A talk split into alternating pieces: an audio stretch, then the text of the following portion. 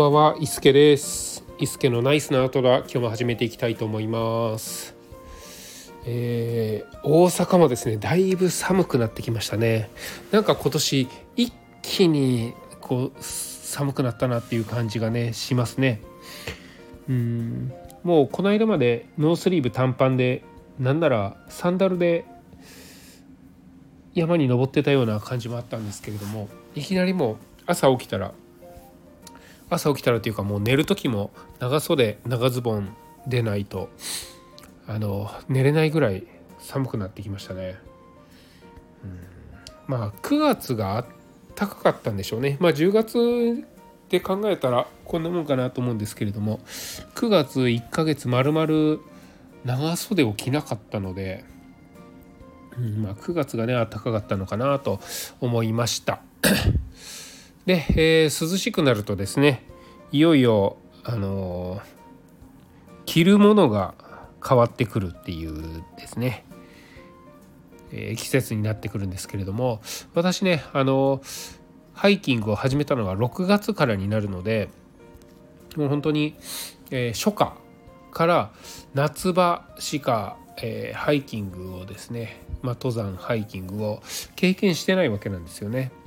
でこのちょっと肌寒くなってきた時の、えー、登山ハイキングっていうのが服装がわからないっていうところがありまして今までは本当にこう短パンで、えー、ノースリーブもしくは T シャツでそこに、えー、アームカバーやレッグカバーをつけるぐらいですね。であとは、えー、ちょっと雨が降ってきた時用に撥水のあのペロペロのパーカーを、えー、持ってるぐらいですね。で、えー、本当にね寒くなってきた時の服がわからないっていうことで、うんえー、昨日ですかねワークマンに行ってきました。で目当ては、えー、メリノウール100%の、えー、長袖 T シャツですかねこれをベースレイヤーというですねあの素肌の上に着るようで、えー、欲しいなと思ったので買いに行ってきました。なんかあのスポーツ用のポリエステルとか、あのー、はいっぱい持ってるんですけれどもそういうものに比べて、えー、保温力もありますし、え吸水性汗とかもね吸水性もあるし乾く時にゆっくり乾いてくれるので気化熱があまり出ないからあの寒くなりにくいっていうのがですねメリノウールにはあるらしくて。でそれの、100%のものがですねワークマンから今年も出たと。去年もあったらしいんですけれども1回、えー、販売が中止されてでまた今年も出たというような形になりますね。うん。まあ聞く話によるとヒートテックと同じかそれよりも暖かいか。ぐらい結構あったかいらしいので、まあ、期待をしてるんですけれども。で、えー、と行ってね、えー、かなりの量が釣ってました、うん、やっぱり話題性もあるのかあって。で、えー、厚さがですね中厚と、えー、極厚っていうんですかね。ちょっと厚めのものと真ん中ぐらいの厚めのものとありまして。まああの普段のえー、デイリーユースで使うのであれば極厚かなとも思ったんですけれども私ねあの寒がりなので極厚かなと思ったんですが、えー、メインをハイキングの時に使いたいなと思ってたのでやっぱりね動くんですよね。動くとやっぱり汗をかく可能性があってなので、えーと、薄い方何、えー、て言うの中圧っていうんですかね。真ん中ぐらいの厚さのもの。中厚があるのにねあの薄いも極薄っていうんですかね。それはなかったので、えー、極厚か。真ん中の厚さかの方の2択になったんですけれども真ん中の厚さの方を購入してきました。これまだね聞いてないのであの実感、まあ、どんな感じかっていうのはわからないんですけれども、えー、それプラスもうちょっとね防寒。それやっぱりウールなのでどこか木に引っ掛けてしまったりしたらねすぐ穴が開いたりとかミョンって伸びてしまったりとか、まあ、耐久性に関してはそんなに強くないんじゃないかなっていうふうに思ったのでえー、思ってますというところで、まあ、これをメインで、えー、これの上に T シャツとか着るのもありだと思うんですけれどもなんかちょっとその素材の耐久性的に、えー、心もとないっていうのと山に行った時により寒かった時に上に着るですね。なんかこのもうちょっとあったかいものを、えー、も、えー、一緒に買おうかなと思って見てみました。で、えー、登山とかですね。ではレイヤリングっていう着るものに関してのレイヤリングっていうのが、えー、常識になってましてレイヤリング重ね着ですね。暑かったら脱ぐし、寒かったら着込むみたいなその重ね着ですねが、えー、登山では非常にこう大事っていうことになってます。で、えー、上の服に関しては大きく分けてベースレイヤーミドルレイヤーあ最後なんだからアウベースミドルアウター アウターですかね。ちょっと忘れてしまったんですけれども。あのその3つあるらしいんですね。で、えー、ベースレイヤーっていうのは肌に直接触れるもの。なので、えー、この前昨日ですね私が買ったメリノールの、えー、そういったものとかはベースレイヤーに入りますね。で、えー、一番上の何て言うんですかトップレイヤーっていうんですか？一番アウターの部分ですね。これに関しては、え、防水性とか撥水性があるものがいいということでまああの一番分かりやすいところでいくと町着でしたらダウンですね。ダウンっていうと語弊があるかな。うんとまああの暴風風を通さずに、えー、ちょっとこう水も弾くようなマウンテンパーカーみたいな感じですかね。うん、そういうのが一番外側に来ると、うん、いうものがあってで、えー、中にねあの中綿とかが入ってかなりあったかいものもあるんですけれどもそんな私はあの雪が積もってるところザクザク登っていくっていういうのをですねまだ全然考えていないのでそこまではいらないかなと。で、えー、10月でちょっと肌寒いとはいえそのメリノウールの長袖に、えー、さらにちょっとこう羽織れるぐらいのものっていうのを、えー、探してみました。うん、でただミドルレイヤーとしてでもですねあの使えるものにしておくと、えー、冬場でも活用できるかなと思って見てたんですけれどもまあねあのちょっと冬を経験してない分知識が少なくてですねあの購入にミドルレイヤーに関しては購入を非常に悩みました、えー、フリースがいいのかフリースって言ってもねあの外側もこの毛羽立ってるモコモコしたあったかいやつもあればスポーツの時に着れるようなこのかなりミヨーンって伸びる、え、内側だけ肝をしていて外側はスポーツウェアみたいな感じのものもあったりとかですね結構こうペラペラした感じですね。あとはえっ、ー、とシャツですかねワイシャツみたいな形のポリエステルでできたものもミドルレイヤーですし、えー、ダウンですねダウンジャケットもダウンを着た上に、えー、防水性のあるものを着ればあったかいっていうことでこれもミドルレイヤーに入るんですよね。でミドルレイヤーってじゃあ何だっていうのが全然分からなくなって、えー、一回ですねそのスポーティーにも着れるようなフリース裏がちょっと起毛していて表はちょっとこうスポーツスポーツウェアにも見えるようなものをですねあの手に取って、え、レジに並ぼうとしたんですけれどもやっぱとりあえずやめとこう一回調べてから買おうということでやめて帰りました。うん、めっちゃむずいなと思って経験してない分めっちゃむずいなと思ってで家にはですね、えー、私ランニングとかで着てた時着てる、えー、ウィンドブレーカーがですね、え、あるのでこれでもいいのかなって思ったりもしたんですよね。でもこれの上にウィンドブレーカーなのでウィンドブレーカーの上にまたアウターを着るっていうのもおかしいですしじゃあミドルレイヤーって何だろうっていうのがですね全然わからなくなって、えー、まず調べてみようということで調べました。で調べた結果ですねうんとまあ、ちょっと秋口ぐらいそんなにめちゃめちゃ寒くないぞっていう時でも T シャツじゃちょっと肌寒いなっていう時に着るのはですねやっぱりウィンドブレーカーとか、えー、シャツですね。この辺りは使えるらしいと。うん、あとは、えー、フリースですね。厚手のモコモコしたフリースもあれば薄手のものもあるんですが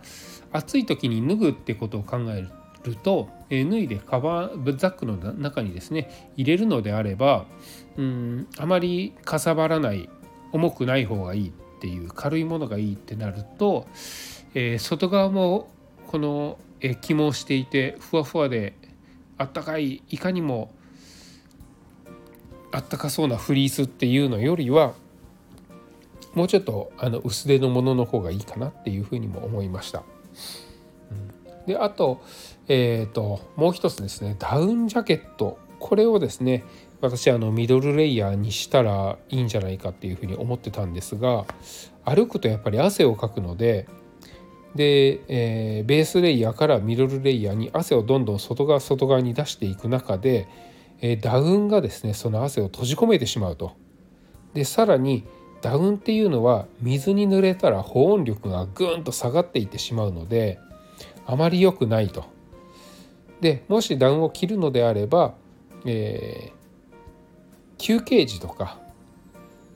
テント泊の時の、えー、テントを張った後の過ごす時とかそういう時に、えー、ダウンは着るべきものっていうことなので日帰りハイキングとかあまり休憩を要しないところには必要ないということらしいんですよね。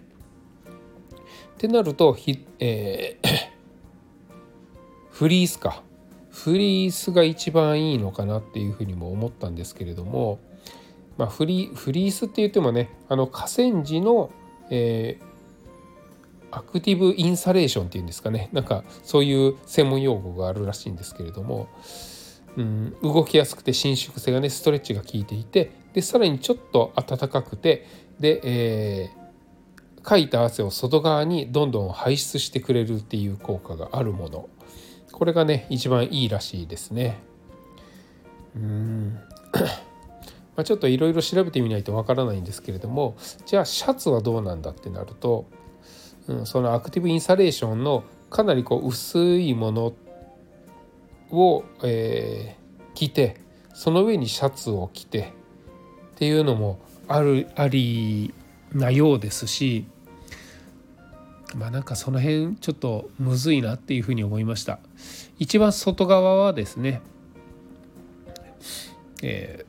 ー、まあ、マウンテンパーカーみたいなそういうのもいいですし防水性防風性のあるものもいいですしでなんならあの糖質性のあるレインウェアでもいいみたいですね。でレインウェアの中に、えー、ミドルレイヤーを着てでベースレイヤーを着るっていう形らしいんですけれどもであればミドルレイヤーは2つぐらい持ってもいいのかなっていうふうに思いました。ベース肌着を着てその上に、えー、例えばピタピタのちょっと薄いフリースですねアクティブインサレーションみたいなのを着てで寒い時にその上に、えダウンジャケットを着てで、え、最後レインウェアで、え、防ぐと、まあ、そういう使い方もありなんじゃないかなっていうふうに思うんですよね。うん、となると今この10月にちょっと半袖じゃ肌寒い。でメリノウールだと引っかかる可能性がある枝とかにね引っかかる可能性があるってなった時に何を着たらいいんでしょうかね。ま、ちょっとこうつるっとしたポリエステル調の、え、シャツもいいと思いますしうーんそのアクティブインサレーションと言われるちょっとこう裏が起毛をしていて、え、表はスポーティーなパーカーのようなものもいいかなっていうふうに思いますね。ああとねパーカーで思い出したんですがあのフードのありなしありなしっていうのがすごい大事だなと思っていてやっぱり、えー、一番外側にですねレインウェアのカッパを着るのであればそこにはフードがついているわけなんですよね。うん、で、えー、そのミドルレイヤーにもフードがついているとなるとフードをかぶらない時にはですね、えー、後ろにこのフード部分を垂らしておくことになると思うんですけれどもそのレインウェアの一番ねあの最高にこう、えー、寒さ対策をした時は一番上にレインウェアのフードが来ている。そこに、えー、そのミドルレイヤーのフードを入れるのかもしくは中に入れてしまうのかっていうのがあると思うんですけれども